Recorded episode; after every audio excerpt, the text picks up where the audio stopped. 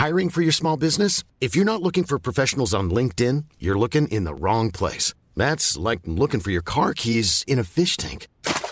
LinkedIn helps you hire professionals you can't find anywhere else, even those who aren't actively searching for a new job but might be open to the perfect role. In a given month, over 70% of LinkedIn users don't even visit other leading job sites. So start looking in the right place. With LinkedIn, you can hire professionals like a professional. Post your free job on linkedin.com slash people today.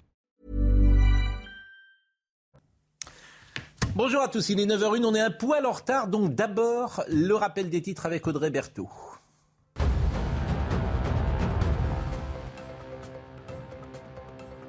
Leur demande d'adhésion à l'OTAN, des consultations étant en cours entre les alliés pour lever l'opposition de la Turquie à l'intégration des deux pays nordiques dans l'Alliance. Nous espérons conclure rapidement le processus, a déclaré le secrétaire général de l'OTAN. Et puis à partir de ce soir, il ne sera plus possible de se rendre au CHU de Bordeaux la nuit sans avoir appelé le SAMU avant. Le SAMU et les urgences veulent vérifier qu'il s'agit bien d'une urgence médicale, une décision radicale qui suscite l'indignation des syndicats. Enfin, le 75e festival de Cannes. Hier a eu lieu la première montée des marches. On a pu apercevoir le président du jury, Vincent Lindon. Le film d'ouverture était coupé avec Romain Duris et Bérénice Bejo. Avant sa diffusion, on a pu voir l'équipe du film fouler le tapis rouge. Merci Audrey, bienvenue à l'heure des pros ce matin. Le ministre de l'Intérieur Gérald Darmanin conteste la décision d'Éric Piolle, le maire de Grenoble, d'autoriser le port du burkini dans les piscines. Il parle d'inacceptable provocation communautaire. Il demande au préfet d'en demander le retrait. Soit mais que n'a-t-il pas proposé? Une loi pour interdire le burkini quand il est venu à l'Assemblée nationale présenter une loi générique sur le séparatisme? C'est ce double langage que je souligne, ce en même temps qui me surprend. C'est la phrase de Bossuet. Dieu se rit des hommes qui se plaignent des conséquences alors qu'ils en chérissent les causes. Si vous ne voulez pas de burkini à la piscine, monsieur le ministre, faites voter une loi. Cette hypocrisie gouvernementale est insupportable. La burqa, le gouvernement Fillon l'avait interdit en 2010. Le foulard à l'école, le gouvernement Raffarin l'avait interdit en 2004. Il n'y a pas eu de révolution, que je sache, mais un peu de courage politique. Et eh bien là, c'est pareil. Si M. Darmanin pense que c'est une provocation communautaire, qu'il interdise le burki. Ça me paraît évident et simple. Un amendement du Sénat, d'ailleurs, qui avait été euh, rejeté ensuite par le gouvernement. Bonjour Georges Fenech. Bonjour, pardon. Bonjour Dominique Jamais. Il faut être simple parfois. Oui, mais le tout n'est pas de prononcer une interdiction. Il faut ensuite la faire respecter. Oui, c'est un deuxième. Mais, la burqa, c'est deuxième temps. La, burqa et le foulard à l'école, par exemple, c'est appliqué en France. Bonjour Monsieur Geoffrin. Bonjour Monsieur. Mais plus de lunettes. Non, parce que j'ai des problèmes de. J'étais opéré des yeux, mais c'est pas ah. rien, de grave. Mais tout va bien. Vous avez bonne mine. Hein? J'ai dit, vous avez bonne Oui, je me suis retiré à la mer pour écrire mon roman. Vous avez écrit un roman? Oui. La suite de mon roman. Les Et vous l'avez écrit là en huit jours Non, j'ai commencé. Les aventures de Nicolas Le Floch. Important. Vous êtes toujours le bienvenu ici. Mais vous êtes euh, fort aimable. Michel Chevalet, c'est le début de l'émission, c'est pour ça. Michel Chevalet. Alors Michel Chevalet, euh, comme euh, aujourd'hui, d'abord écoutez une musique, c'est pour vous que j'ai sorti cette musique.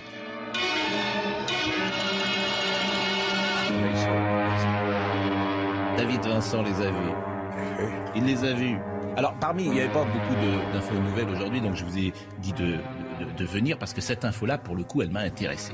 Pour la première fois en plus de 50 ans, le Congrès américain tenait une audition publique consacrée aux phénomènes aériens non identifiés. Et un responsable du Pentagone a indiqué qu'un nombre croissant d'objets non identifiés et signalés dans le ciel depuis 20 ans. Je vous propose d'abord d'écouter Scott Bray, c'est le directeur adjoint du renseignement pour l'US Navy. Oui. C'est pas n'importe qui, quoi. On n'est pas dans le folklore, là. On est avec des gens sérieux, congrès américain. Écoutez ce que dit Scott Bray. Depuis le début des années 2000, nous constatons une hausse d'appareils non autorisés ou non identifiés dans les zones d'entraînement de l'armée et dans d'autres espaces.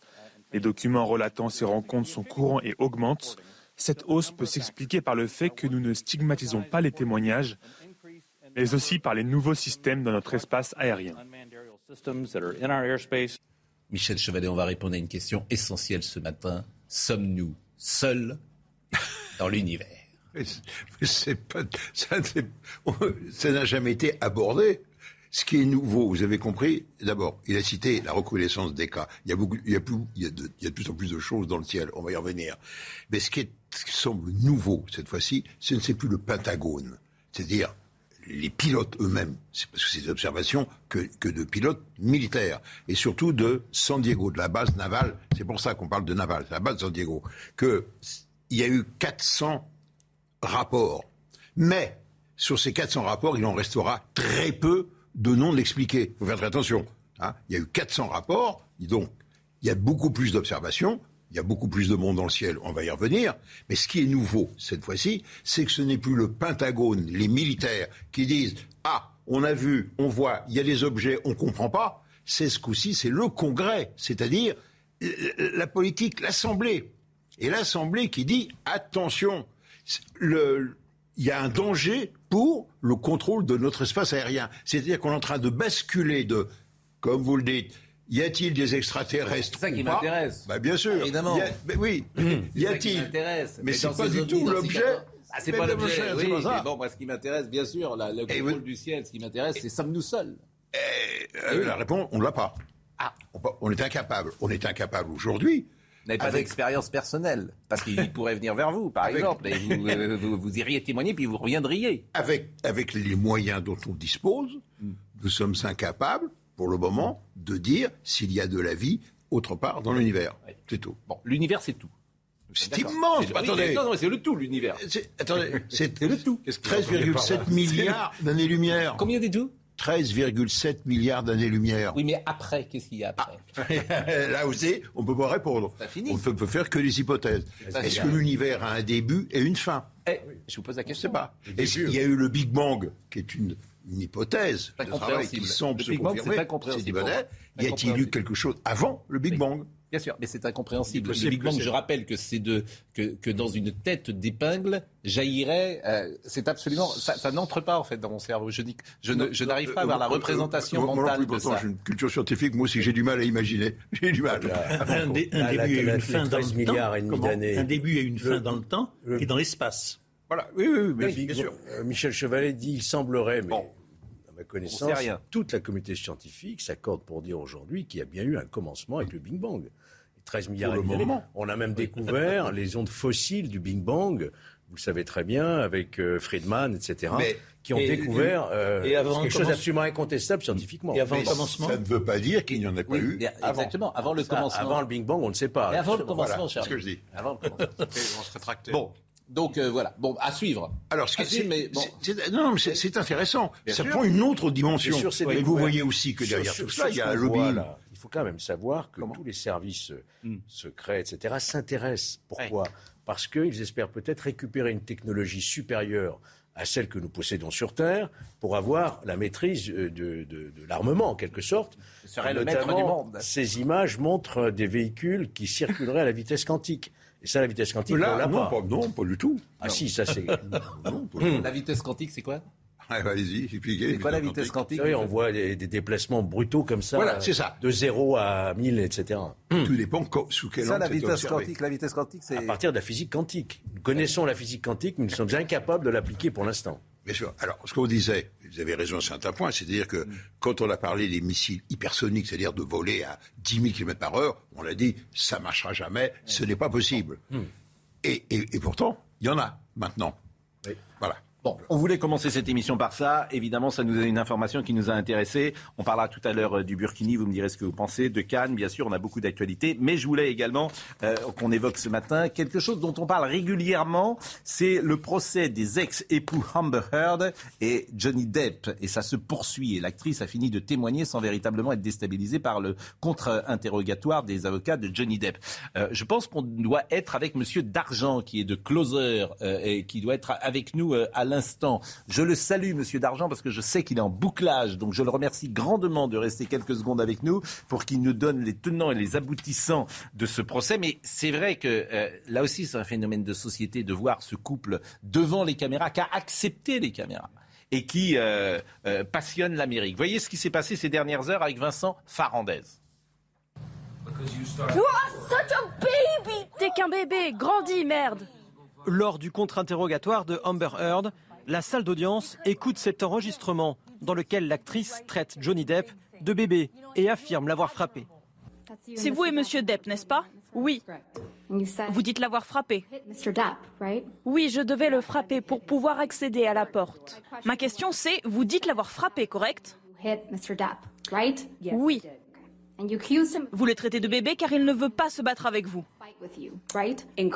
Non, je l'insulte car il se plaint que je le frappe pour accéder à la porte que j'essayais de barricader.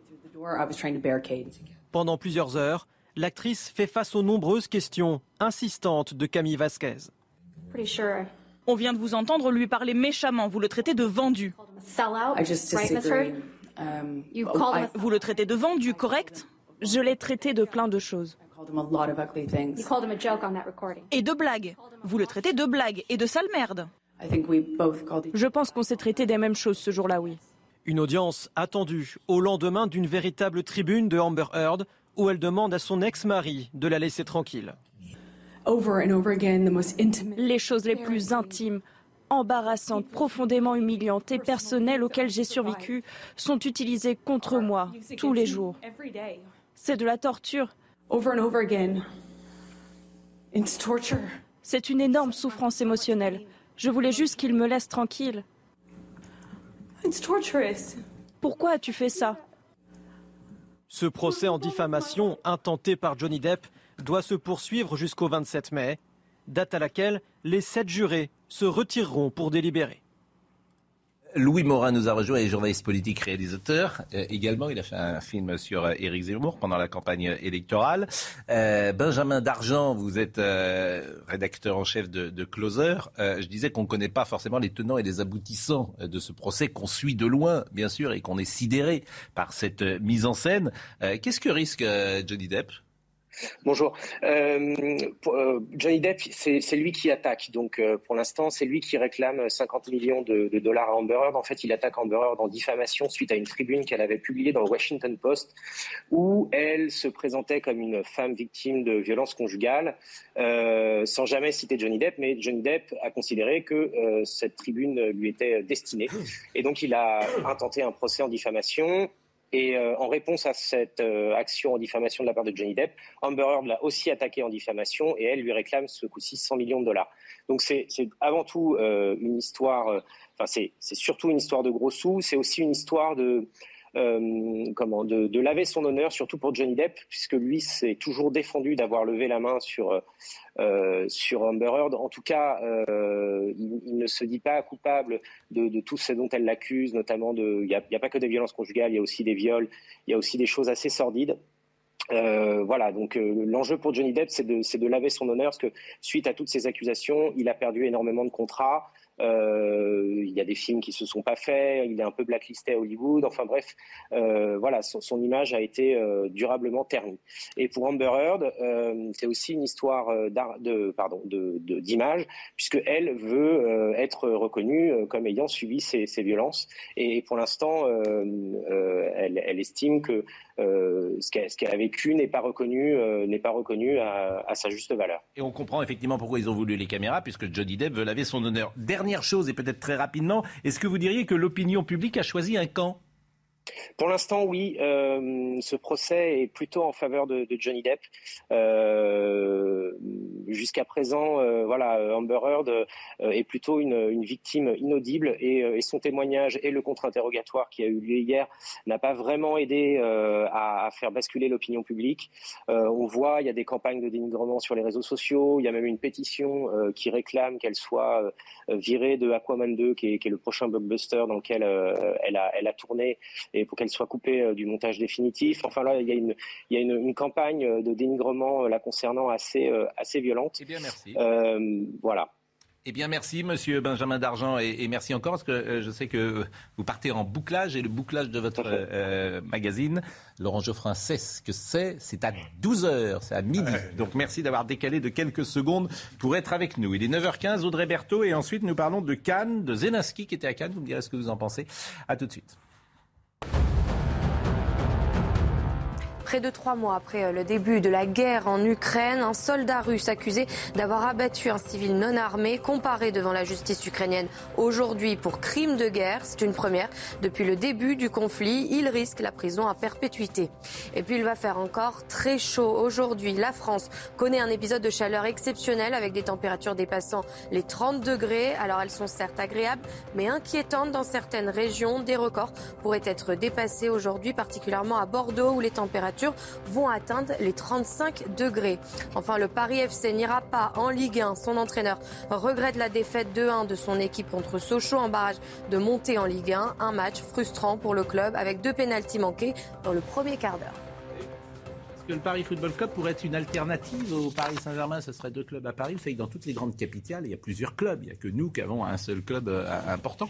Et donc, ça aurait été, euh, pourquoi pas, assez intéressant. Alors, Cannes. Cannes d'abord avec Vincent Lindon. Euh, écoutez ce qu'il a dit hier, parce que Vincent Lindon, c'est un comédien, c'est un artiste, mais parfois, il a la volonté d'entrer dans le débat sociétal et, même dans le débat politique, et c'est tout à son honneur. Vincent Lindon. Pouvons-nous faire autre chose qu'utiliser le cinéma, cette arme d'émotion massive, pour réveiller les consciences et bousculer les indifférences? Je ne l'imagine pas.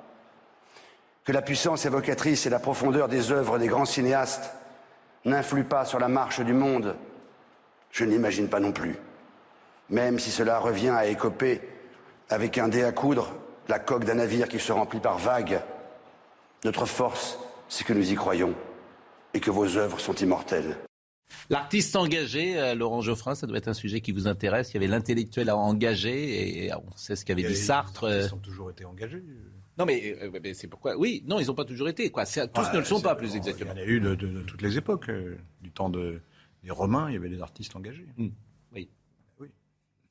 J'entends bien, mais vous comprenez le sens de ma question. Est-ce qu'un artiste pèse? Est-ce qu'il a raison? Oui, à mesure de l'influence de son œuvre, bien sûr. Oui. Vous avez œuvres qui ont changé le, cours de l'histoire. Par exemple? Qui ont euh, politiquement? Bah, Par exemple, euh, euh, la pièce de Beaumarchais, Figaro. ça, a été un phénomène médiatique avant la Révolution française, où l'aristocratie s'est retrouvée mise au banc des accusés. Et et comme c'est formidablement écrit fait, ça, a été extrêmement efficace. Ça, a changé euh, la vision de beaucoup de sujets du roi euh, sur la classe aristocratique. Moi, je suis frappé par le fait que ce festival de Cannes, pourquoi pas d'ailleurs, est marqué par un enchevêtrement entre la fiction et la réalité, entre l'art et, la guerre qu'il y a à l'heure actuelle en, Ukraine. Je dis pourquoi pas, en même temps, en même temps, je suis gêné, je suis troublé. L'autre jour, euh, l'Ukraine je je connais même pas le nom de ce groupe de chanteurs. L'Ukraine a remporté l'Eurovision pour des raisons qui ne sont peut-être pas euh, artistiques. Il est possible ou probable qu'on ait à l'issue du Festival de Cannes un film ukrainien récompensé ou le film de l'opposant euh, russe Serebrennikov. C'est un vote du public à l'Eurovision. Comment C'est un vote aussi du public, Oui, et alors eh bien, ça, on, imagine en effet que le public peut être influencé par l'actualité. C'est normal. C'est ce qui, mais je, ne dis, je, ne dis pas que je ne dis pas que c'est anormal. Je suis frappé par ce phénomène que nous voyons se développer tous ces jours-ci de l'interpénétration entre l'art, le spectacle, la politique et la guerre. je, ne dis pas que c'est, anormal, mais ça me frappe. C'est, insolite. Je crois beaucoup effectivement en la, la puissance euh, du film, notamment euh, dans la politique. J'ai un exemple très précis. Euh, il y a eu un film magnifique, c'était le film Indigène, je ne sais pas si vous vous souvenez on voit des frères d'armes, c'est-à-dire des tirailleurs sénégalais, des Nord-Africains combattre avec des Français pour reprendre. Euh, et euh, j'ai été beaucoup critiqué d'ailleurs à l'époque. On avait vraiment, moi je me souviens, j'ai participé au débat, tout fait pour décristalliser les pensions militaires euh, des tirailleurs sénégalais, et on n'y arrivait pas. Et Jacques Chirac, qui voit le film indigène, il faut faire ça. Et on a décristallisé le lendemain ou le surlendemain, on a décristallisé les pensions militaires et on est amené à porter Mm. les retraites militaires. Et c'est le film qui avait tout déclenché, voyez-vous. Mais mm. moi, pourquoi je vous, on, va, voir Zelensky. Zelensky a parlé. Et je vais mettre ça en parallèle avec euh, Henri Guénaud que nous avons euh, reçu. Euh, Henri Guénaud, il, souligne qu'il y a le camp du bien et qu'il y a le camp du mal et qu'on est dans une stratégie parfois d'humiliation de la Russie et qu'au fond, ça ne va pas servir la cause qu'on défend. Voilà, c'est ça un peu sa thèse. Il a fait un papier magnifique dans le Figaro euh, vendredi. Nous marchons vers la guerre comme des somnambules parce que précisément, euh, il dit que la place de la nuance n'est plus possible. Le monde est blanc et noir. Donc, euh, lorsque Bono va chanter dans un métro à, à Kiev, toute la presse, toute la communauté, toute l'opinion publique salue cela, mais il dit attention, parce que non seulement ça peut être contre-productif, mais ça peut accélérer l'escalade. C'est ça sa thèse. Je ne sais pas s'il a raison, mais c'est ça sa thèse. Alors, je pense qu'il se trompe. Oui, mais hier, par exemple, Zelensky, et c'était frappant, était à Cannes. Hmm. À Cannes par visio. Et évidemment, euh, chacun s'est levé et l'a applaudi. Écoutez euh, cet extrait du président Zelensky, président ukrainien. Le grand dictateur de Charlie Chaplin n'a pas détruit à l'époque le dictateur réel. Mais grâce au cinéma, et grâce à ce film, le cinéma a cessé d'être muet, muet dans tous les sens de ce mot. Le cinéma parlait et c'était la voix de la future victoire de la liberté. Déjà à l'époque, en 1940, lorsqu'on a entendu depuis les écrans, la haine finira par disparaître et les dictateurs mourront. Ce qui m'intéresse, et je vais vous poser la question, est-ce la bonne méthode en fait? Est-ce la bonne méthode? Alors écoutez Henri Guénaud, il était avec nous lundi, après je vous donne la parole. Marchons vers la guerre comme des somnambules, c'est-à-dire nous ne rendons pas compte, jour après jour, semaine après semaine, de l'engrenage dans lequel nous sommes pris et que nous, organisons nous-mêmes. Il y a quelque chose de, de, fou à ne jamais tirer les leçons de l'histoire à croire que ce qui est arrivé dans le passé aux générations précédentes ne peut plus nous arriver. C'est de la nature humaine dont nous parlons. C'est la nature humaine avec sa violence intérieure, son animalité, euh, sa psychologie profonde, qui, nous entraîne régulièrement dans des catastrophes. Alors on pourrait d'ailleurs appliquer le même, le même raisonnement aux grandes crises financières qui elles-mêmes conduisent à des désastres, parce que là, euh, là, aussi ça part, la, crise de 29, euh, début des années 30, économique, a aussi sa part dans la, dans la Seconde Guerre mondiale. Euh, et ça, c'est évidemment inacceptable pour beaucoup de gens qui pensent que, font tout obéit à une espèce de, de, rationalité, de calcul. Ce n'est pas le cas. Laurent Geoffrin. Il feint de croire que le soutien à l'Ukraine n'existe que pour des raisons humanitaires. Donc il divise l'opinion en deux camps. Il y a les naïfs, comme moi, euh, qui sont qui comprennent rien au rapport géopolitique et qui disent c'est horrible, le peuple ukrainien est opprimé, il faut le défendre. Et de l'autre côté, les, les, intelligences supérieures et, et, réalistes qui disent mais non, pas du tout, l'histoire, la géopolitique. Seulement, c'est pas du tout ça le, la discussion. La discussion, elle est géopolitique. C'est-à-dire, est-ce qu'on a intérêt, nous, est-ce que nos, nos, intérêts de Français et d'Européens euh, consistent à laisser faire Poutine? C'est ça la question. Pas tout à fait. Bah, si, c'est, c'est, c'est, c'est, en c'est un aspect. C'est est-ce que la manière dont on attaque Poutine est efficace? Euh, Oui, je pense qu'elle est efficace. On voit bien qu'il a beaucoup de mal dans son offensive militaire, donc ça marche. Mm. Et, et euh, ameuter contre lui l'opinion mondiale, c'est une arme. On a le droit, on a le droit de s'en servir. Qu'est-ce qu'il fait, Poutine, toute la journée? Il passe son temps à faire de la propagande. Et ben, pourquoi dans une guerre la même chose? de, de l'image et, et, et, si on le laisse faire, imaginez qu'ils que se disent bon, euh, euh, c'est des mous, euh, ils, ils vont laisser faire. Donc maintenant, je continue mon projet qui est de rétablir la Grande Russie. Et donc ces pays baltes qui sont indépendants, c'est pas normal. Donc je les attaque. Je les attaque. Mais qu'est-ce qu'on va faire s'ils l'attaquent? On se retrouve en guerre, justement. Non, mais justement, c'est pour répondre à Guénaud. Si on si n'arrête pas Poutine en Ukraine, il y, a, un risque, je ne dis pas que ça va se produire, mais il y a un risque qu'il attaque ailleurs. S'il attaque ailleurs, et si c'est un pays qui est dans l'OTAN, on sera obligé de faire la guerre. Ce sera ça la guerre. Donc on, euh, euh, euh est un somnambule comme les autres de ce point de vue-là. Oui, enfin un somnambule singulièrement lucide. non, il, se trompe, je à pense. Mes yeux, à mes yeux. À vos yeux, voilà. voilà et pas aux, pas vôtres, bah, qui vont bien, qui vont bien, j'espère. Je ne peux rien vous cacher. Bon, il y, y, a deux choses tout à fait différentes qui viennent d'être évoquées. Il y a d'une part Zelensky, qui est en train de devenir une idole mondiale et qui tient pour de vrai, dans la réalité, un rôle encore plus beau, plus magnifique que celui qu'il avait amené au pouvoir dans un feuilleton ukrainien. Bon, ça c'est une chose. Mais il y a d'autre part une question fondamentale. Quel est le but est-ce que le but que nous poursuivons et que nous devons poursuivre est d'affaiblir Poutine, d'amoindrir la Russie, d'effacer la Russie euh, du monde des grandes puissances? Ou est-ce que notre rôle ne devrait pas être, ne devrait pas être au lieu de faire monter les tensions et d'armer à outrance l'Ukraine de façon que la guerre dure le plus longtemps possible et fasse le plus de victimes possible Est-ce que notre rôle, notre rôle à nous, France, à nous, Union européenne, à nous, États-Unis, hein, à nous, euh, collectivités, communautés internationales, ne devrait pas être d'essayer de faire baisser les tensions et de rétablir la paix, plutôt que d'essayer de faire monter les tensions et de retarder le plus, le plus possible, au prix des désastres humains et matériels qu'elles suscitent, de faire durer le plus possible la guerre. Est-ce que vous croyez vraiment qu'on pourrait réussir à faire entendre raison à Poutine Vous permettez, à l'heure actuelle, la politique de la France, de l'Union européenne, des États-Unis et d'une partie de la communauté internationale consiste à prolonger la guerre pour abattre la Russie. La pause. Et une passionnante discussion. Il n'est pas question d'abattre la Russie. Ah non Il en est question tous les jours. Il est question de sanctionner l'agression, c'est pas la même chose. Par l'OTAN, par l'OTAN. L'OTAN, machine de guerre fondée en Mais l'OTAN n'est pas une, alliance offensive, vous vous trompez. Ah, ah, bon Mais pas du tout. Tiens. Ben, ben oui, tiens, tiens, tiens, oui, tiens. Laurent. L'OTAN une machine de guerre. L'OTAN, c'est un traité de défense. Contre la Russie. Contre la Russie. Contre tout agresseur. Allons donc. Comment ça, allons donc je ne pas à London. Je contre le Sénégal La pause. À London, c'est pas, un, pas un argument, ça. Vous, devriez vous expliquer. Contre, Monaco Mais contre les ennemis, vous, vous, ne comprenez pas qu'on a, des, qu'on a des ennemis. vous êtes un naïf, vous ne comprenez pas qu'on a des ennemis. Vous êtes un bien-pensant, en fait. Ah, c'est pas pareil, naïf et bien-pensant. Naïf, Est-ce qu'on peut marquer une pause Est-ce que vous pouvez m'écouter Vous avez le droit de... La pause. La pause Vous n'êtes pas tolérant, monsieur. Il est 9h31, Audrey Berthaud.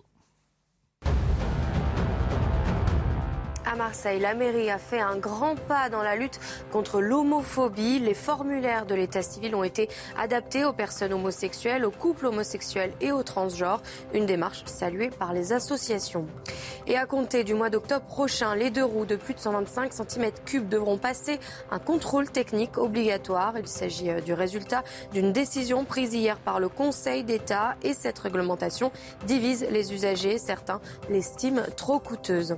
Enfin, aux États-Unis, la dose de rappel du vaccin de Pfizer autorisée pour les 5-11 ans. Les États-Unis comptent 28 millions d'enfants de cet âge. Parmi eux, presque 5 millions de cas ont été dénombrés et 360 décès. J'ai reçu un petit message pendant la pause, peut-être vient-il d'ailleurs de l'au-delà, je ne sais pas, puisque quelqu'un m'a envoyé ce message. Très bien, Geoffrin Jamais. Euh, mais que disent Claude Cabane, Philippe Tesson et Pierre Bénichou? Très bon droit de réponse, a-t-on dit. Parce que vous étiez effectivement, il y a en 81, vous étiez tous les deux déjà à droit de réponse Non, euh, non. vous n'y étiez pas, vous étiez trop jeune euh, à l'époque.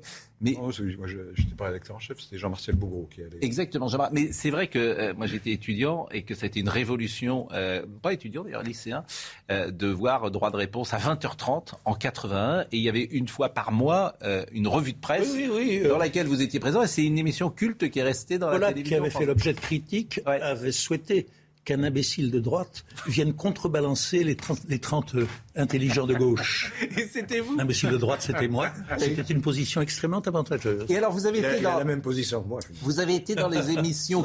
Vous avez été dans les émissions cultes euh, comme euh, celle de Gainsbourg. Vous étiez présent sur euh, Gainsbourg, non Coluche, oui. Coluche, ce, jour-là, le jour où également les cendriers volaient, vous étiez là, vous étiez présent. Et là, à l'époque, vous étiez au quotidien de Paris. Absolument. Avec Philippe Tesson, bien évidemment, qui était une pépinière de grands talents eh à cette, à cette époque-là. Bah écoutez, euh, ça vous fait plaisir que vous soyez euh, régulièrement avec nous. Euh, vous feignez de ne pas comprendre ce que dit Monsieur Jamais. Et je vous fais souvent ce procès-là. Mais, non, hein. non, vous feignez de ne pas le comprendre, c'est-à-dire que vous caricaturez ce qu'il dit pour entrer en opposition avec ce qu'il n'a pas dit. Et c'est une tactique ou une technique de conversation que vous avez souvent.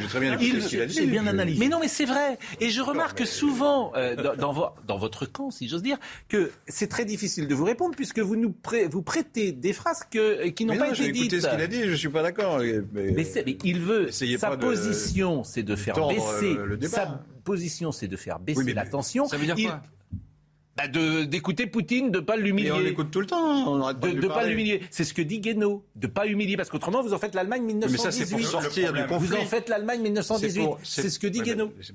C'est pour sortir du conflit. Il y aura probablement besoin d'un compromis pour sortir du conflit. Il faut trouver une porte de sortie pour que effectivement le gouvernement russe soit pas complètement. Euh, mais on n'en est pas là du tout. Pour l'instant, c'est Poutine qui attaque et qui continue d'attaquer. Le problème, c'est que jusqu'à présent, c'est Vladimir Poutine qui met de l'huile sur le feu volontairement mais, depuis le début. C'est évident que c'est lui l'agresseur. Il n'y a même pas de discussion. Mais, donc, par conséquent, on ne peut pas faire comme si tout cela n'existait pas, Dominique. Jamais. Moi, je pense mais bien sûr que non. On est obligé de réagir. On est obligé d'avoir cette guerre de l'image, de la communication. Vladimir Poutine a préparé depuis des années, depuis des années cette conquête. Il avait des médias en France, des médias en Europe. Il avait RT. Il avait, il avait cette volonté-là depuis des années en termes de guerre d'image. C'est normal qu'aujourd'hui, on soit obligé, nous aussi, avec nos armes, de, faire, de faire valoir nos arguments. Je peux vous répondre Il y a deux questions. Première question, Poutine est-il l'agresseur? A-t-il envahi l'Ukraine? Oui. D'accord? Bon. Vous auriez pu vous épargner la suite, car lorsqu'il y a une guerre, si l'on veut que cesse la guerre, il y a deux possibilités. Ou bien elle cesse sur le terrain, un des deux camps est vainqueur. Hein ah, si on fait rien, on est sûr d'être vaincu et effectivement, la guerre finit par s'arrêter. Mais, bon, c'est pas forcément non plus la meilleure des solutions. Bon, je peux continuer? Oui. Bon. Ou bien lorsqu'il y a, une guerre, ou bien lorsqu'il y a une guerre, on décide que si on veut que la guerre cesse, il faut que les deux adversaires négocient. Hein euh, et malheureusement, dans une guerre, il faut négocier avec l'ennemi pas avec l'ami. Quand on négocie, quand on négocie avec un ami, quand on négocie avec quelqu'un avec qui on est d'accord, c'est facile. Mm. Quand on n'est pas d'accord, c'est difficile. Allez, on change de sujet. Euh, moi, ce, qui me, ce que je souligne souvent, c'est l'espace médiatique. Quand Bono va chanter, par exemple, dans euh, le euh, métro de Kiev, je ne suis pas sûr que ce soit ce qu'il y a de mieux à faire, pour tout vous dire. Je ne pense pas. Je suis parfois un peu agacé de ces manifestations-là. Mais c'est évidemment personnel. Le Burkini. Alors, ce qui m'intéresse dans le Burkini, on en a beaucoup parlé, pour tout vous dire. Mais je trouve que c'est symbolique de toute la société française. Et ce qui m'intéresse, c'est toutes les réactions. Bon. Et je disais tout à l'heure, l'hypocrisie qui est absolument incroyable dans cette on affaire. On nage en pleine hypocrisie. Mais oui. Est-ce que je peux répondre à ça? Oui, ah bah, si vous voulez. On nage, c'est le cas de. Oui, non, mais on nage. Mais vous avez raison. Euh, c'est que moi, j'ai cité des exemples. dans le Fillon, le gouvernement Fillon, en 2000. Oui, mais cette loi ne serait pas conforme à l'esprit de la loi de 1905. et, et la burqa? La burqa, était interdite. Et le foulard à l'école Laissez-moi répondre. Oui. Le foulard à l'école était interdit parce qu'on considère qu'à l'école, il n'y a pas lieu de faire de la propagande religieuse. C'est pour ça que c'est interdit. Oui. Et d'ailleurs, c'est pas que le foulard, c'est tous les signes religieux qui ont été interdits. Parce qu'il faut, les lois sont générales, sont pour tout le monde. Euh, deuxièmement, la burqa, c'est parce qu'on n'a pas le droit de se couvrir, euh, sauf euh, hmm. cas d'exception, carnaval ou raison sanitaire, on a bien vu. On n'a pas le droit de se couvrir le visage euh, sur, le, la, sur la place publique. Pour des questions d'ordre public. C'est pas, donc c'est pas, pour des questions religieuses. Euh, directement religieuses. Bon.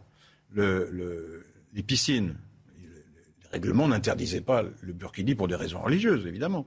C'était pour des raisons d'hygiène, puisqu'on considère que les vêtements longs sont, sont plus propices à la, diffusion des microbes. C'est ça mm. la, raison. Et, donc Éric Piolle a modifié un, un règlement d'hygiène sans raison, sous la pression d'un groupe religieux. C'est pour ça que sa, décision est condamnable. Mais je suis heureux de vous l'entendre dire. Ah oui, mais ça c'est un peu évident. Excusez-moi. Hmm. Mais, mais tout le monde ne le dit pas. Hein c'est évident, mais tout le monde ne le dit pas. vous, vous le dites. C'est la vérité. Oui, c'est la vérité, mais c'est pas ce que dit Pionne. Orientation religieuse. Bien sûr. Je ne parle pas de l'association en général, mais de groupes des femmes qui sont des qui sont des croyantes, quoi, et qui, estiment qu'elles ont le droit de venir en burkini et alors que c'est contraire de toute façon, au règlement d'hygiène qu'on peut lire encore en ligne aujourd'hui. Le règlement d'hygiène des piscines de je termine. mais, oui, mais avec vous qui parlez, euh, pardon. Ah, vous terminez toujours. Vous commencez, vous terminez toujours. La question qui se pose aujourd'hui et qui a été soulevée par Pascal oui. tout à l'heure, c'est effectivement qu'on nage en pleine hypocrisie, puisque on le sait très bien que le gouvernement euh, représenté dans cette affaire par Gérald Darmanin euh, s'était opposé justement à un texte législatif qui, j'en conviens avec vous, serait extrêmement compliqué à rédiger par rapport aux normes supérieures. D'accord. Mm. Mais là, que, nous dit euh, le ministre de l'Intérieur? Il donne des instructions au préfet pour mm. attaquer en illégalité l'arrêté de, alors qu'il n'y a aucune loi qui interdit ce que fait actuellement Piolle. Donc l'arrêté, si vous voulez, qui va être attaqué, la décision du préfet, il va être retoqué à tous les coups. D'ailleurs, le conseil, ben, bien, sûr. bien, sûr. à tous les coups. C'est que le préfet va annuler, mais le tribunal le confirmera. La délibération est légale car elle ne mentionne pas le burkini, mais la conformité aux règles d'hygiène et de sécurité. Hmm. Donc on nage, vous avez raison, ah ben, en pleine, hypocrisie. bien sûr. Et ça, euh, c'est ça qui est insupportable quelle que soit la, position, vous voulez dire. Ah, quelle que soit la position qu'ils prennent. oui. Je veux dire, qui, euh, je veux dire, où il fait voter une loi? Et à ce moment-là, il n'y a pas de souci. Mais de vouloir contester ce que dit Piolle, alors que le tribunal donnera euh, tort, à, en l'occurrence à Darmanin, ça va encore renforcer la position de Piolle.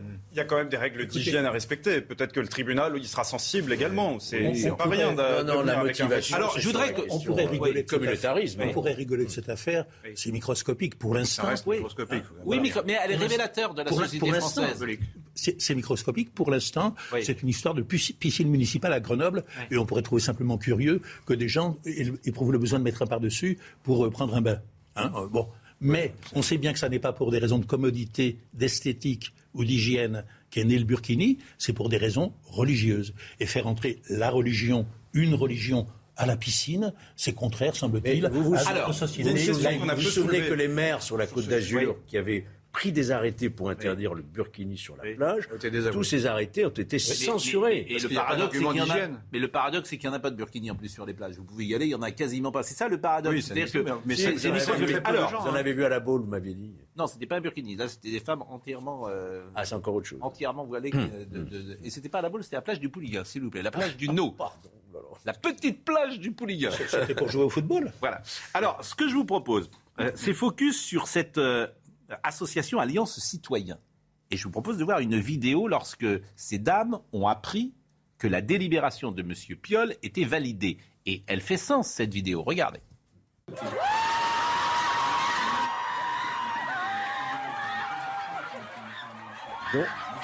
Alors, Alliance Citoyen, Focus, que personne ne connaissait, mais on découvre des choses absolument folles. Une association qui reçoit 60 000... parce qu'ils avaient déjà fait des actions dans la même piscine. Oui, mais je suis d'accord avec vous, mais l'Union européenne lui donne 60 000 euros. L'Union européenne, donc votre argent, mon argent, notre argent. 60 000 euros. Pas que, non, mais, cette histoire de, leur activité est plus large. Hein. Mais c'est entendu, mais vous donnez à cette association euh, de l'argent public. Ah, C'est pas la première fois que l'Union européenne est prise. Euh, écoutez Charlotte Dornelas hier qui en parlait euh, de la. Mais oui, non, mais écoutez Charlotte Dornelas qui parlait de cette association hier. On trouve derrière Éric Piolle non pas trois femmes très sincères qui veulent absolument accompagner leurs enfants à la piscine en burkini, mais bien tous les relais autour d'Éric Piolle d'une association, en l'occurrence, qui s'appelle Alliance Citoyenne, euh, et qui revendique clairement le modèle communautaire, qui veut fracturer le modèle, euh, on va dire, universel et surtout la primauté de la culture française en France, qui dit finalement chacun fait ce qu'il veut, quand il veut, où il veut. Il y a un syndicat dans cette association qui est, le syndicat des femmes musulmanes et qui a tenté d'imposer la question du voile, que ce soit sur les terrains de foot, que ce soit à la piscine ces dernières années. La structure, elle a 10 ans, elle s'est développée dans plusieurs villes. Et on constate que c'est quand même très efficace, puisque Éric Piolle lui-même, quand cette association avait lancé les premières, euh, vous savez, les entrées forcées dans les piscines de femmes en burkini, euh, Éric Piolle avait à l'époque dénoncé la stratégie du choc qui ne visait qu'à fracturer. Quelques années après, ce même Éric Piolle donne raison, en tout cas euh, acte la victoire d'Alliance citoyenne. Alors, on a voulu en savoir plus sur cette association et c'est un sujet de Marie Aubazac. Fondée en 2012, Alliance citoyenne compte plus de 11 000 membres. Sur son site internet, l'association explique que les cotisations de ses membres constituent 20% de ses revenus. 25% sont issus de son organisme de formation, 15% d'aides publiques, 40% viennent de fondations privées. Sur son site, l'association publie la liste de certains de ses partenaires financiers. Parmi eux, la Fondation Abbé Pierre qui a versé plus de 150 000 euros à Alliance Citoyenne. À l'origine, cette association a été créée pour représenter les locataires face aux bailleurs sociaux et lutter contre le mal logement. Alliance citoyenne a également reçu en 2016 le soutien financier du milliardaire américain George Soros à travers sa fondation controversée Open Society. 80 000 euros dans le cadre d'un programme égalité et antidiscrimination. Mais le financement de l'association pose question, notamment pour le ministre de l'Intérieur. Il a demandé l'annulation d'une aide européenne de 60 000 euros accordé dans le cadre d'un programme droit, égalité, citoyenneté. Gérald Darmanin accuse l'association de séparatisme. Alliance citoyenne dénonce des propos mensongers. Gérald Darmanin qui a tweeté à deux reprises hier, l'association dénommée Alliance citoyenne aurait détenu et détiendrait encore un certain nombre de fichiers comportant des informations de nature nominative. Il a proposé, il a demandé qu'une enquête soit faite.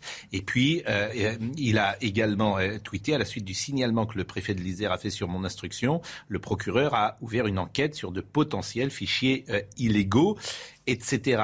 Et avant cela, il avait écrit Monsieur Piolle, soutien de Monsieur Mélenchon, joue l'inacceptable provocation communautaire, contraire à nos valeurs. J'ai donné instruction au préfet de déférer en déféré laïcité la délibération permettant le port du burkini et le cas échéant d'en demander le retrait. Mais on le répète, le préfet, vous avez raison, annulera, mais le tribunal validera. Il y a la question politique. Et là, je crois qu'on est tous d'accord. Laurent Geoffrin, j'ai bien compris que vous étiez aussi contre cette décision des oui, Puis il y a la question juridique. Pas un fromage. Et c'est deux choses différentes.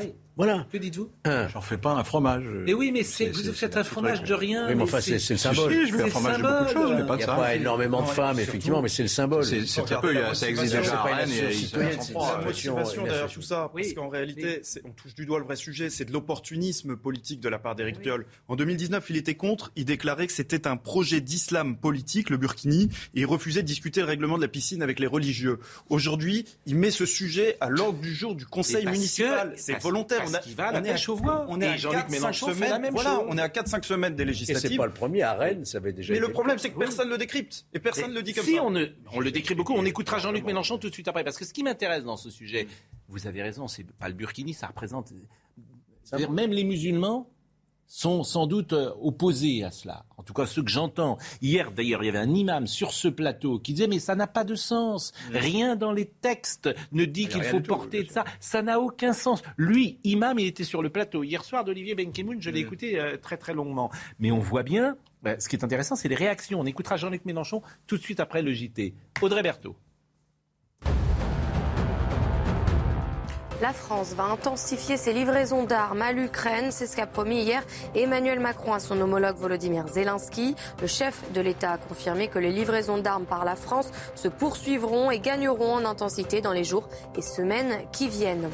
Et puis les données récupérées après l'accident meurtrier d'un Boeing 737-800 en Chine indiquent qu'une personne dans le cockpit a délibérément causé la catastrophe. Les informations d'une boîte noire retrouvée après le crash suggèrent qu'une personne a activé les commandes ayant provoqué la descente. Enfin accusé euh, d'homophobie, le joueur du PSG Idrissa Gueye soutenu au Sénégal et notamment par le chef de l'État, le footballeur avait refusé samedi d'arborer un maillot arc-en-ciel et de s'associer à la lutte contre l'homophobie. Macky Sall a demandé euh, le respect des convictions religieuses du joueur. Au Sénégal, pays musulman, les relations homosexuelles sont interdites et punies. Plus encore que cette affaire de Burkini, ce qui m'intéresse, c'est les réactions. On est à quelques semaines euh, de la campagne euh, du premier tour de l'élection législative. Et la position de Mélenchon, elle m'intéresse quand même. Je voudrais savoir précisément ce qu'il pense là-dessus. Mm. Eh bien, écoutez-le, il était hier à Nantes. Ah, le Burkini, ça, c'est un sujet.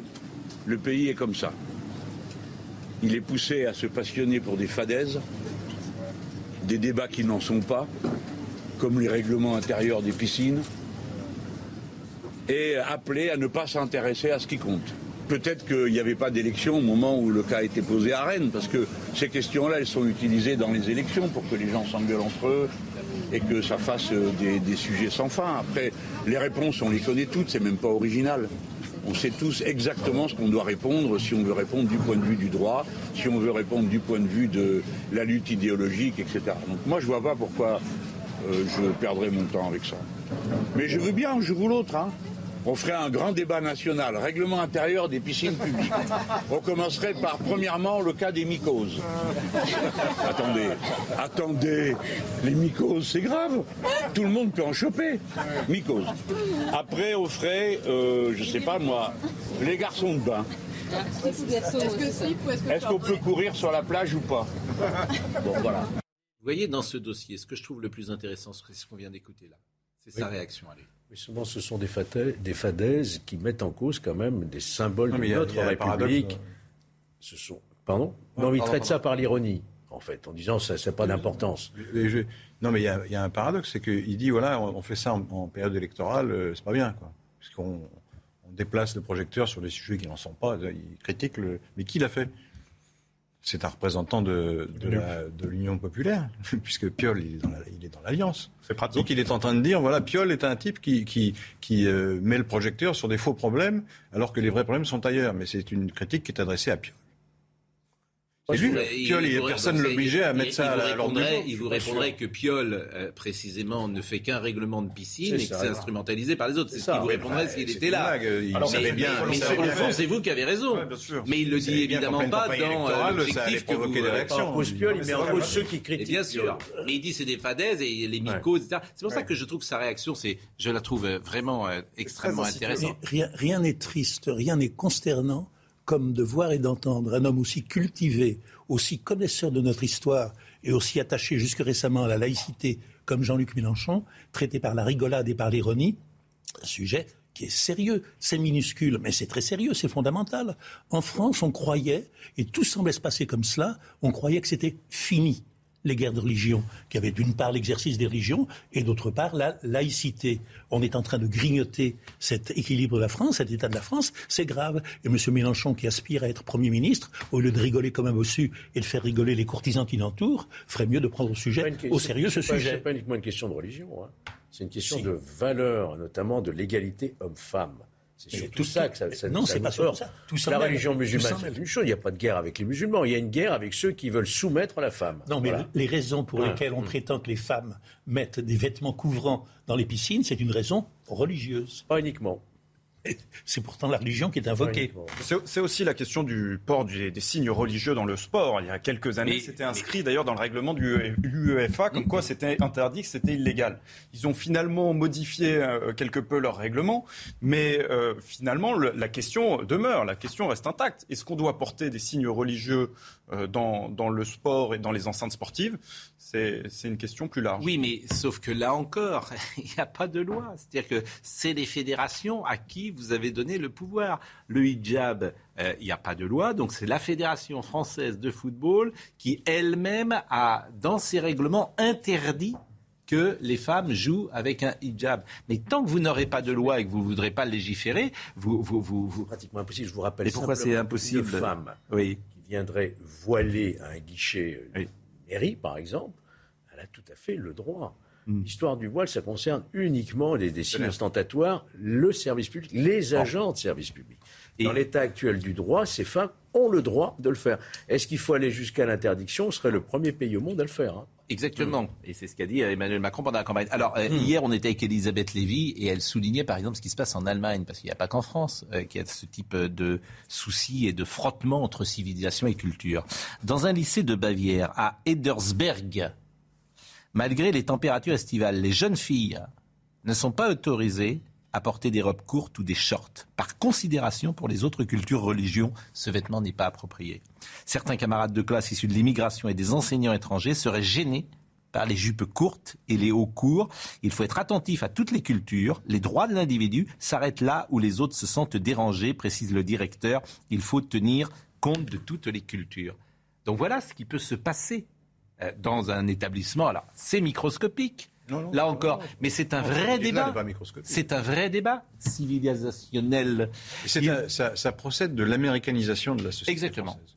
Pas, pas tellement l'islamisation finalement, c'est l'américanisation. Oui. C'est-à-dire une, société séparée en communautés et où chaque communauté exige euh, que ses propres critères soient pris en compte par le, soit par la majorité, soit par d'autres minorités. Et donc la société devient le cheval de Troie de ces communautés. Oui, Exactement. Et c'est les minorités Moi, je suis hostile à ce, à et c'est les minorités qui est, pervers. Quoi. Oui, mais évidemment, ça renforce le communautarisme de la majorité. Mais sauf qu'il faut, euh, comment dire, se battre peut-être pour ses convictions. Il faut garder, euh, garder euh, son identité, ses mœurs, ses coutumes, etc. Monsieur Geoffrin. Et peut-être faut-il légiférer. vous m'emmenez sur un terrain où je ne veux pas aller. Parce Mais pourquoi? Parce que je suis contre la logique identitaire, justement. Je bah, pense moi, je parle de, de, mœurs, de coutumes. Oui, j'ai bien compris, mais je, suis, je pense que ce terrain est mauvais. Mais, pourquoi C'est le mot qui vous fait peur? Vous venez de dire exactement la même chose, et puis quand je vous dis que le. Non, quand je mets un mot sur ce que vous dites, je dis Ah non, je ne veux pas ce mot-là. Et eh ben, des choses absolument euh, différentes. Bah, alors vous êtes que les mêmes règles doivent s'appliquer à toutes les communautés. Et, ben, et, vous, vous dites la communauté majoritaire doit imposer ses règles. Mais pas du tout. pas on est dans l'exemple tout à l'heure où vous me reprochez quelque chose que je n'ai pas dit. Si, vous l'avez dit. Pas du tout. Mais si, parce que vous dites, euh, c'est nos, mœurs. J'ai dit, il faut défendre les coutumes et les mœurs de, de, la France à travers les, les siècles. Oui, mais moi, je pense que c'est pas le bon argument. C'est quoi bah, c'est quoi les mœurs et les coutumes? Je, je pense que ce n'est pas le bon argument. L'argument, c'est que c'est un argument universaliste. C'est bah, pas un argument local. C'est ça la coutume et les mœurs françaises. Ah, L'identité française, c'est l'universalisme. Si vous visez les, valeurs républicaines bah, et l'universalisme, on est d'accord. c'est ça. Mais si, mais si c'est autre chose, non. si c'est autre chose, c'est quoi, c'est quoi la France? Par exemple, la primauté de la religion chrétienne. Je pas. Mais ça, c'est pas la, fête. Pardonnez-moi. Ah, c'est quoi les valeurs françaises C'est l'universalisme, effectivement. c'est la République. C'est la République, bien sûr. Mais c'est pas que ça. Mais c'est aussi ça. Non, mais le reste est culturel. C'est aussi ça. Mais, mais, la, politique. Mais bon, une minorité ne doit pas imposer ses lois à la majorité. Absolument. Je salue euh, Georges Fenech. Mais, c'est vrai qu'on a perdu cette dérision, cette légèreté, cette nuance, cette tolérance, l'esprit de tolérance qui a dominé pendant des années, en tout cas pendant 30 ans. Et on revient aujourd'hui à à un sectarisme de mauvais aloi. Merci. Les limites du progressisme absolu. Ben oui. Merci, monsieur. Euh, vraiment, Fenech, c'était un plaisir. Euh, dans une seconde, on reçoit Mathieu Gallet. Ah, il a écrit un bouquin formidable.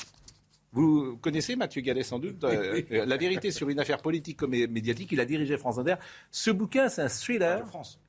J'ai dit quoi? France Inter. Oui. Alors, France Inter était dans Radio France. Mais vous avez raison. Et il est tombé pour une histoire de bureau qui nous expliquera peut-être. À tout de suite. Mathieu Gallet, il est jeune, il est beau, il est intelligent, il avait tout pour lui, il dirigeait Radio France et il a écrit un bouquin Jeu de pouvoir. Il avait peut-être trop de qualité, peut-être. Il va nous en parler dans une seconde. Audrey Berthaud. En Corée du Nord, l'armée est déployée pour aider à lutter contre l'épidémie de Covid. Kim Jong-un a également ordonné un confinement national pour tenter d'enrayer la propagation du virus dans le pays dont la population n'est pas vaccinée. Et puis c'est une première en Europe. Hier, le gouvernement espagnol a présenté un projet de loi créant un congé menstruel pour les femmes souffrant de règles douloureuses. Nous allons être le premier pays d'Europe à instaurer un arrêt maladie temporaire financé intégralement par l'État pour des règles douloureuses et invalidantes validante, s'est félicité la ministre de l'égalité Irène Montero à l'issue du Conseil des ministres. Enfin, pour les fans de Batman, 350 objets du célèbre super-héros vont être vendus aux enchères. 31 ans de souvenirs collector présentés demain à Paris. Parmi les produits phares, la couverture originale de l'album Batman Alien 2 estimée entre 7 000 et 9 000 euros le monde des médias n'est pas un long fleuve tranquille. Vous avez été président de Radio France de 2014 à 2018. Quelle aventure Coup tordu, trahison. Euh, c'est horrible finalement, la maison France Inter et Radio France. Oh, c'est plus une histoire euh, française, j'ai envie de dire, puisque mm. on est à la frontière euh, poreuse entre la politique, les médias. On voit qu'il y a une imbrication assez forte, et je l'ai bien senti passer, puisqu'effectivement c'est un moment de tension entre le gouvernement euh, Valls de l'époque et les, ministres de la Culture euh, successives et le mouvement de transformation que j'ai opéré en arrivant euh, à Radio France. Par exemple, France Inter, on a changé 70% de la grille quand je suis arrivé. Donc forcément, ça fait des mécontents. Il y a des gens qui ont essayé euh, de se plaindre auprès du pouvoir. Donc oui, il y a eu des, tentatives de déstabilisation interne et externe, et c'est ce que je raconte euh, en partie dans ce livre. Alors vous parlez de beaucoup de choses évidemment dans ce livre, vous parlez aussi de la rumeur, et pourquoi le grand public vous a-t-il un moment connu? C'est qu'on vous a prêté, disons-le, une liaison avec euh, le candidat Macron. C'était cela la rumeur de Paris. Et vous écrivez, Allô Mathieu, c'est Emmanuel Macron. Je voulais vous dire que j'ai parlé de nous Hier au soir, sa voix été enjouée comme celle d'un gosse pas mécontent de partager le mauvais coup qu'il vient de faire avec un partenaire de jeu. On, percevait même un sourire enfantin amusé dans le ton qu'il s'était donné pour dire nous.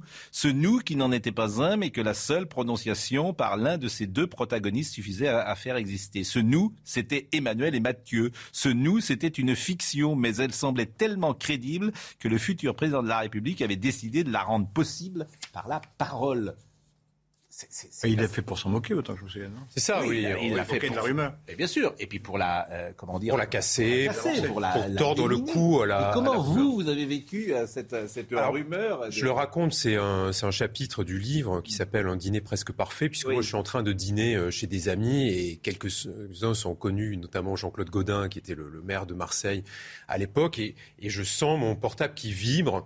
Euh, et je vois des, des copains euh, journalistes qui m'ont été au courant, alors au courant je ne sais pas de quoi, et puis là je vais sur Twitter et je vois effectivement qu'Emmanuel Macron, lors d'un meeting à Bobino, vient rigolard en fait, dire si dans les dîners en ville on vous dit que j'ai une liaison avec Mathieu Gallet, c'est pas moi, c'est mon hologramme. Et il joue sur l'hologramme.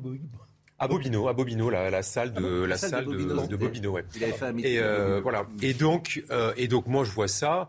Et mes amis me disent qu'est-ce qui se passe? Je dis non, non, rien. Et effectivement, et le lendemain, euh, Emmanuel Macron cherche à me joindre. Je réponds pas au téléphone et il me laisse ce, message.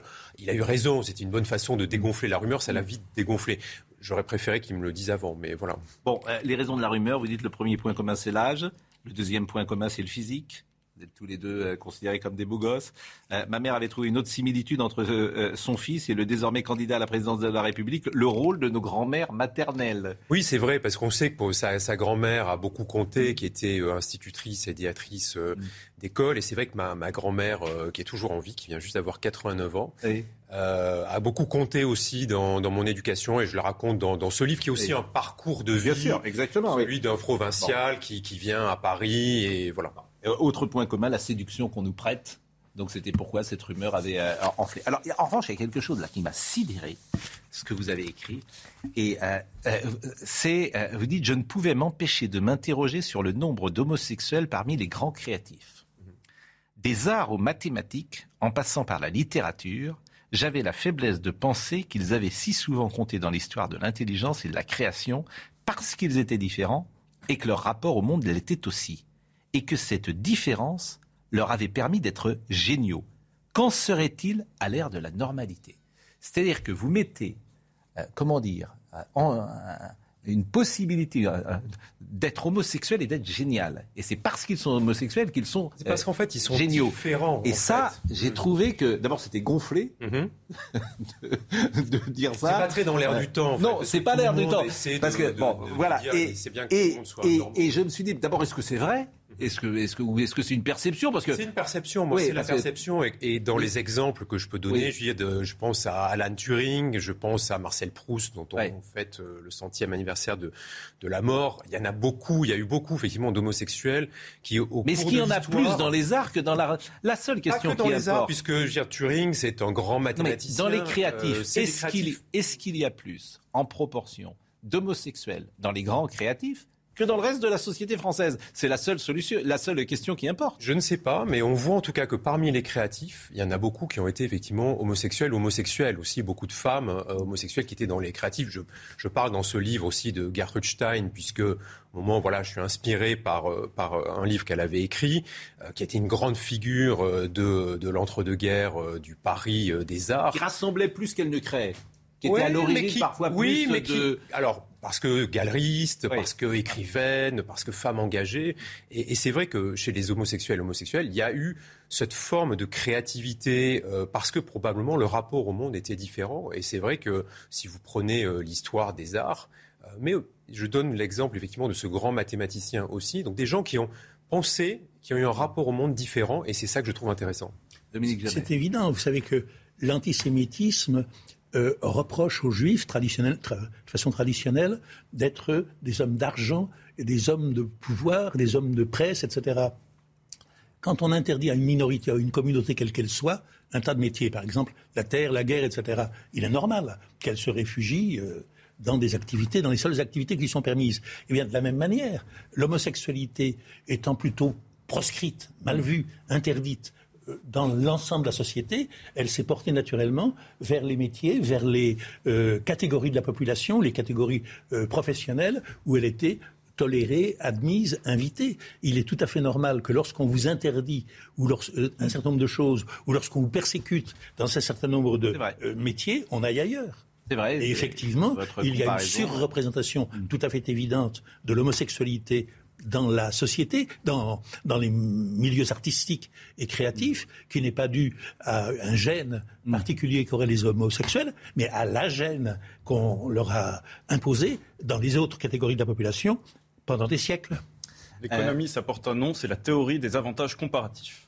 Alors, on continuera à parler évidemment euh, de, de, ce livre sur la méritocratie, euh, sur vos relations avec Fleur Pédrin, qui était à l'époque euh, ministre de la Culture, et puis surtout, moi, ce qui m'a frappé aussi, sur les menaces physiques que vous avez reçues pendant la grève de, Radio France. Où, vraiment, c'est absolument, c'est la guerre.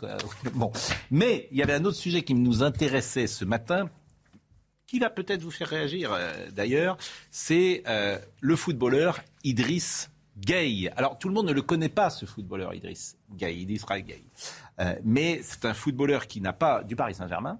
C'est pas le plus connu des footballeurs du Paris Saint-Germain, mais euh, il, a, il a boycotté le match à Montpellier. Traditionnellement, la Ligue de football, le 37e match, l'avant-dernière journée du championnat de France, c'est une journée pour lutter contre l'homophobie contre l'homophobie. Donc tous les joueurs portent un, un maillot floqué de l'arc-en-ciel Bon. Et euh, manifestement, Idrissa Gueye euh, n'a pas euh, voulu jouer ce match parce qu'il il trouve que défendre l'homosexualité ne correspond pas à ses valeurs. C'est en tout cas ce qu'il a dit. Il n'a pas voulu être associé à cette journée de lutte contre l'homophobie. Il y a eu beaucoup de, réactions. et, parmi ces réactions, il y a le président du Sénégal qui a pris la défense euh, d'Idrissa Gueye. Il a dit Je soutiens Idrissa Gueye, ses convictions religieuses doivent être respectées. Le PSG a tweeté dans le cadre de la journée mondiale contre l'homophobie le 17 mai La Ligue 1 se mobilise, les maillots parisiens reprennent le drapeau arc-en-ciel, symbole de la paix, de diversité, symbole par excellence du mouvement LGBT. Vous avez Mauricio Pochettino, qui est l'entraîneur du PSG. Idrissa a effectué le voyage à Montpellier, mais pour des raisons personnelles, il a dû sortir de la feuille du match, mais il n'était pas blessé. Vous avez Valérie Pécresse, des joueurs d'un club de football et ceux du PSG en particulier sont des figures d'identification pour nos jeunes. Ils ont un devoir d'exemplarité. Un refus d'Idrissa Gueye de s'associer à la lutte contre l'homophobie ne pourrait rester sans sanction. Et vous avez enfin Rouge Direct qui a dit l'homophobie n'est pas une opinion mais un délit. La LFP et le PSG doivent demander à Gay de s'expliquer très vite et, le sanctionner le cas échéant. Bon, en même temps, euh, la loi, si on se place sur le terrain légal, fait ce qu'il veut.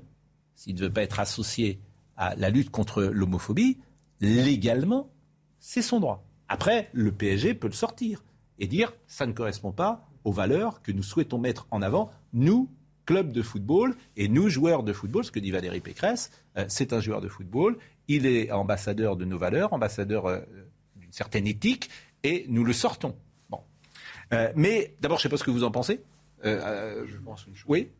Ça, rejoint ce qu'on disait sur la relation entre l'identité et, les valeurs universelles la, lutte contre les discriminations qui sont infligées euh, aux minorités sexuelles est une valeur universelle. C'est l'égalité des droits. C'est valable pour tout le monde et partout sur la planète. Et la réaction de ce monsieur est une réaction d'identité. Il dit moi, je n'ai pas cette identité-là, donc je suis contre. Euh, alors, il y a une valeur universelle qui est la, il a le droit d'avoir ses opinions pas le sanctionner pour ses opinions. Mais on peut le critiquer, par contre. Et, la critique consiste à dire euh, vous ne pouvez pas euh, imposer une lutte contre l'homosexualité pour des raisons, j'imagine, qui sont religieuses, je suis Contre l'homophobie. Et, oui, contre l'homophobie. l'homophobie n'est pas une opinion, hein, comme le, racisme. Et... Oui, c'est ça. Et, donc là, vous avez exactement le conflit. C'est le conflit euh, identité et, valeur. Ça, je suis tout à fait d'accord. Je suis tout à fait d'accord avec ce que dit Laurent Geoffrin, mais ça m'inspire un autre commentaire. Et euh, c'était déjà vrai à propos du Burkini dont nous avons parlé tout à l'heure. Euh, la réaction de ce joueur, de, ce footballeur sénégalais et musulman, euh, c'est une réaction que beaucoup de Français auraient eue il y a 60 ans.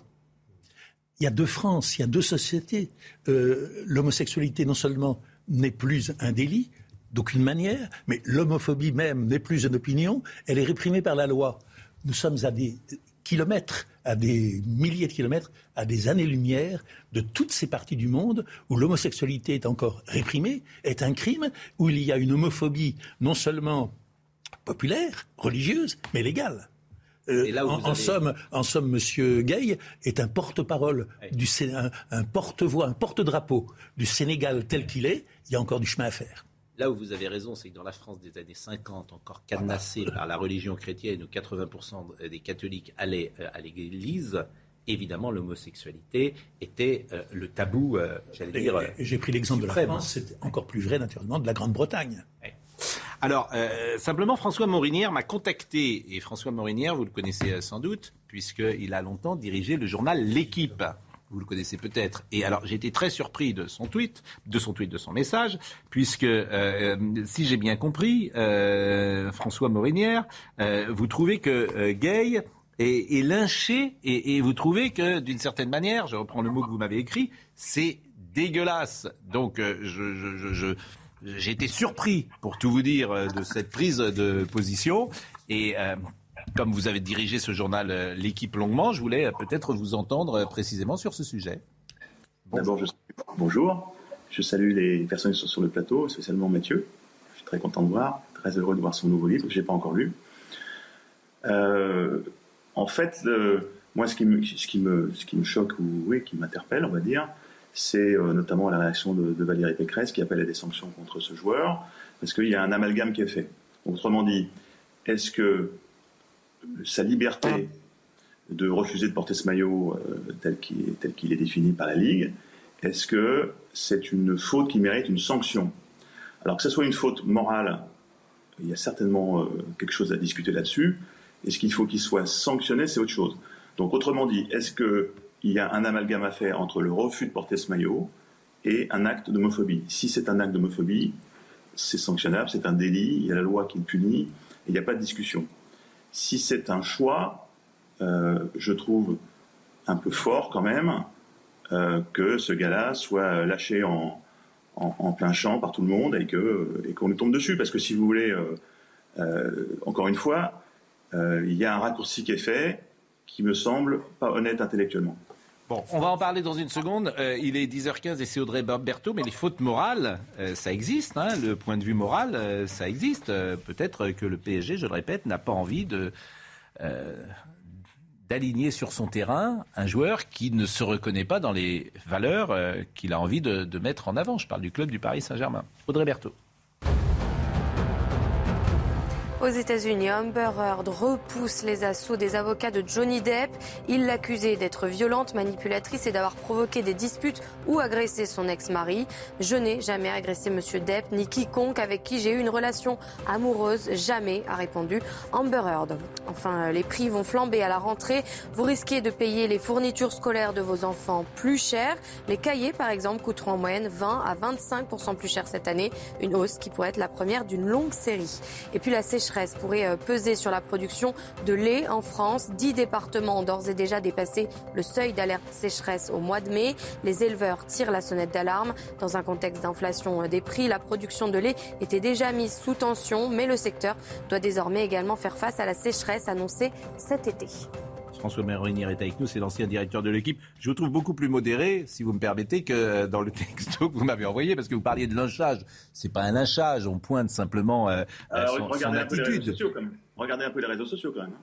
Et les réseaux sociaux, c'est un lynchage pour tout le monde. franchement, les réseaux sociaux, euh, les, les, journalistes devraient pas trop les regarder. Euh, Jean Castex a été excellent sur les réseaux sociaux. Alors franchement, tiens, on va la sortir et on va la passer tous les jours, ce qu'il a dit Jean Castex sur les réseaux sociaux. Euh, c'est le castexisme via les réseaux sociaux. Je le dis à Marine, euh, il y a deux France, il y a la France qui ne regarde pas les réseaux sociaux. C'est personne les réseaux sociaux. C'est une poignée de gens et vous pensez que c'est que c'est l'opinion. Euh, François Mourinier. Mais sur le fond, je trouve que vous êtes un peu voilà, à partir du moment où tu veux pas t'engager pour une cause, tu peux être soupçonné effectivement de ne pas adhérer à cette cause. Eh ben donc, ok, je suis d'accord avec ça. François, est-ce que vous auriez dit la même chose si la cause en question, ça avait été la lutte contre euh, le racisme, contre l'antisémitisme? Mais, mais, évidemment, mais c'est ça, c'est ça qui est toute la question. Et merci de, de prendre cet angle-là. La question, c'est il y a un certain nombre de, combats qui doivent être menés. Vous l'avez noté. Il y a euh, le, combat contre le racisme, les joueurs mettent un, genou à terre. Il y a le combat contre l'homophobie, donc on met un maillot avec les couleurs LGBT. Il y en a d'autres qu'on peut mener des combats qui sont. Alors, je ne veux pas faire d'échelle de valeur parce que si on rentre dans ce débat-là, euh, ça peut durer la, ça la vie éternelle.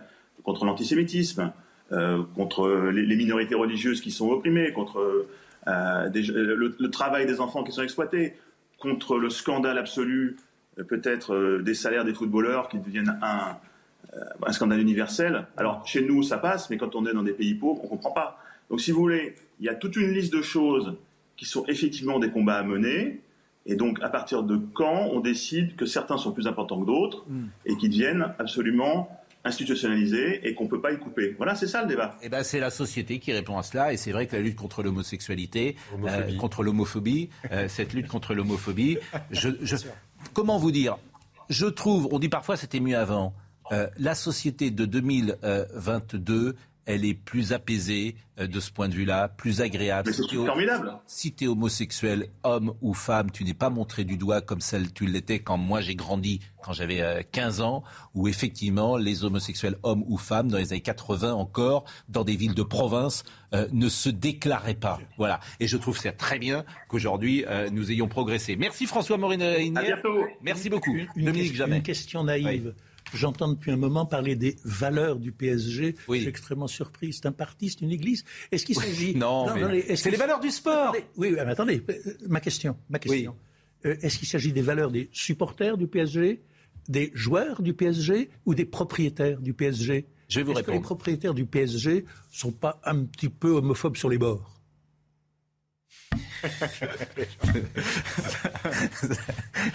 vous, m'avez cueilli avec votre, vous m'avez cueilli avec votre question, mais elle est excellente votre question.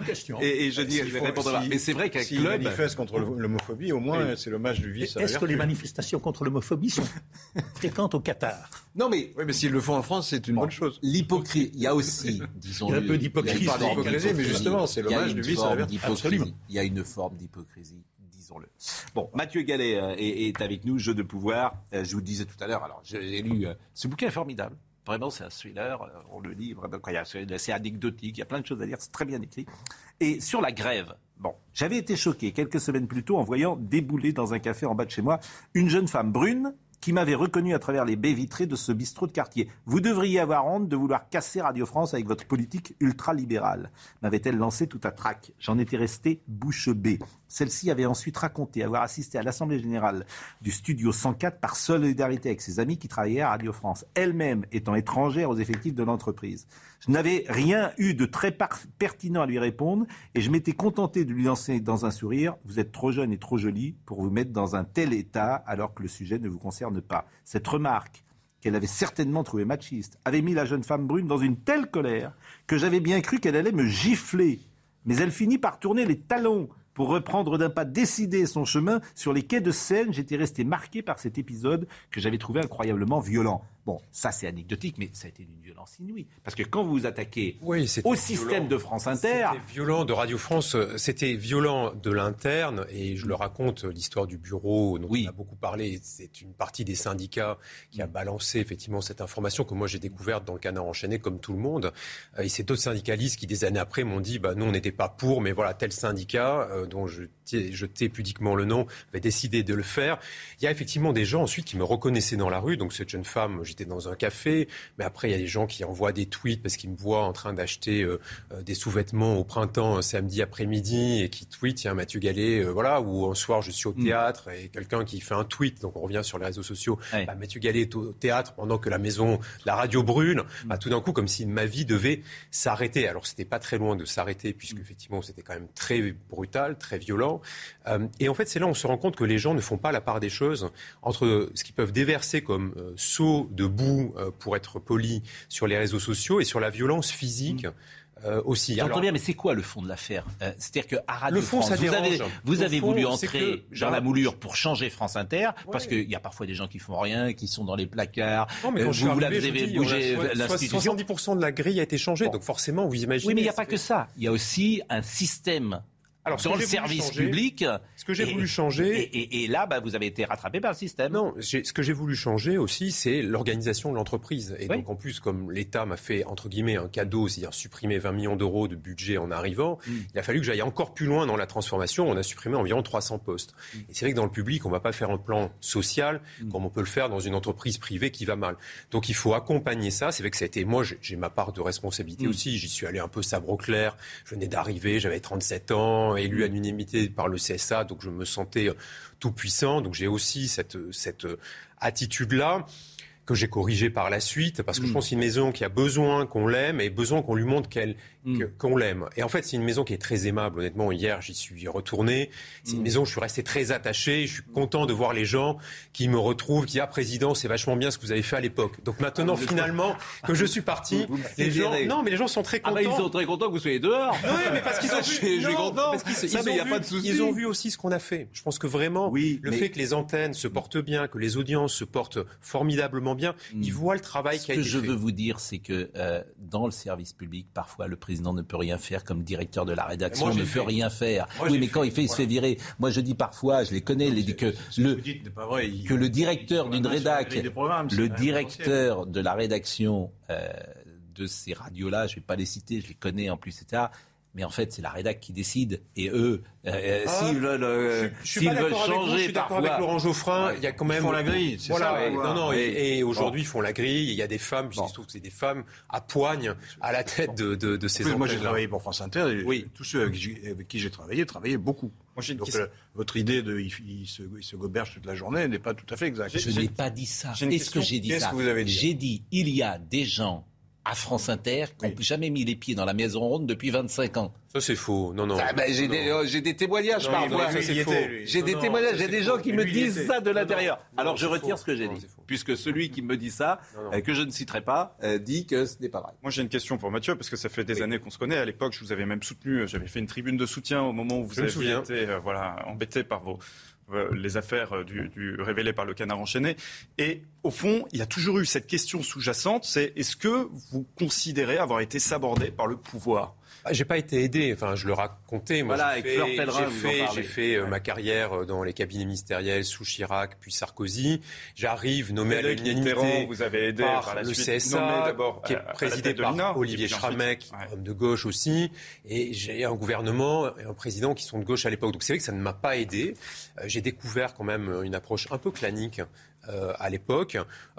et, et après le boulot était fait. Je vais vous dire, en fait, ça, c'est pas. Oui, c'est des difficultés, mais ce qui compte, c'est les résultats à la fin. Moi, je suis allé chez Radio France parce que j'avais vu qu'il y avait un formidable potentiel qui méritait d'être révélé. Il fallait mettre les bonnes personnes aux bons endroits et ça, ça compte d'avoir les bons directeurs, les bonnes directrices de chaîne. Et après, le travail a été fait. Alors, c'est vrai que ça a secoué, moi le premier. Pour clarifier, le résultat juste pour clarifier la question, en 2017, vous n'avez pas soutenu Emmanuel Macron. Il y avait eu cette rumeur. Vous, vous aviez pas réagi. Euh... Moi, j'ai pas à soutenir Emmanuel Macron en tant que président. il y avait eu cette rumeur. Vous n'aviez pas réagi pas de soutien à Évidemment, un candidat Vous n'aviez pas réagi du tout au moment de cette rumeur.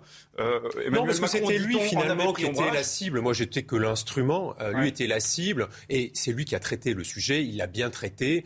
Il faut quand même rappeler que ça a été très relayé aussi par euh, des médias de propagande, notamment russes. Hein. Dire, euh, à un moment, il y a eu quand même mm. cette rumeur. Elle a été très, très alimentée. Est-ce que vous pensez qu'il a tout fait pour vous faire partir, concrètement? Non, je pense pas. Mais euh, la rumeur, en tout cas, ne m'a pas aidé pour me maintenir. Ce qui m'intéresse aussi, c'est votre expertise sur la radio. Oui. Parce que ça, vous en parlez beaucoup. Et comme on fait tous de, la radio, euh, il y a plus de jeunes qui écoutent la radio.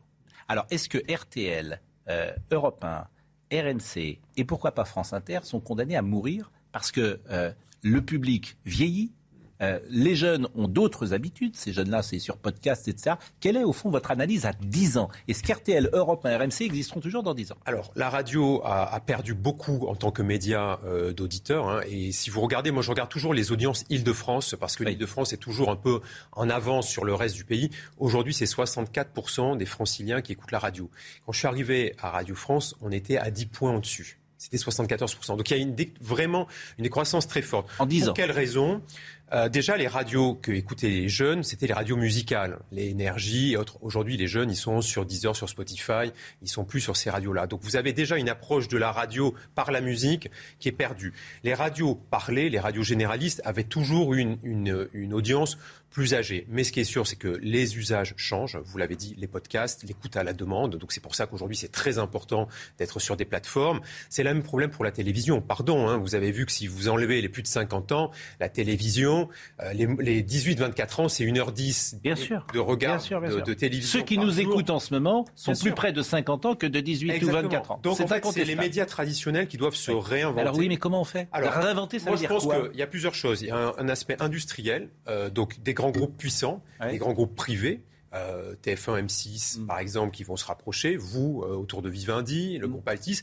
Moi, je suis pour que le service public audiovisuel soit regroupé dans une seule et même entité, dans une seule et même entreprise, parce qu'il y a des économies oui, mais sur l'éditorial, moyens sur l'éditorial, et sur l'éditorial, je pense que pour conquérir le jeune public, il faut effectivement être beaucoup plus participatif, c'est-à-dire avoir une approche beaucoup plus proche de ce que YouTube ou Twitch fait ou font, euh, et donc d'avoir les contributions aussi des, euh, des auditeurs. C'est-à-dire, par exemple, quel conseil vous me donneriez le matin pour que je fasse plus d'audience auprès des jeunes ah ben, Probablement que vous soyez en direct, euh, voilà, que vous soyez en direct aussi euh, à travers effectivement les plateformes digitales pour que, bah, comme aujourd'hui, en direct avec les plateformes digitales. Oui, qu'en fait que l'émission soit retransmise et qu'il y ait des moments effectivement on puisse intervenir. D'accord. Sur interactif.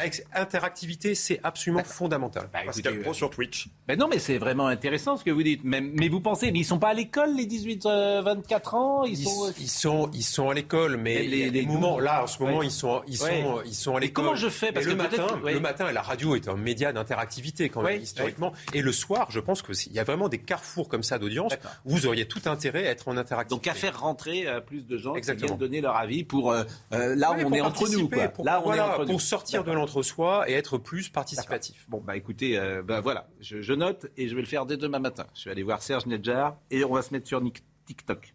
10, 10h30. Audrey Berthaud. Alliance citoyenne visée par une enquête, enquête ouverte par le procureur de Grenoble après un signalement de la préfecture de l'Isère. Concrètement, il est reproché à l'association d'avoir collecté des données incluant origine ethnique, conviction politique et religieuse, ce qui est interdit en France.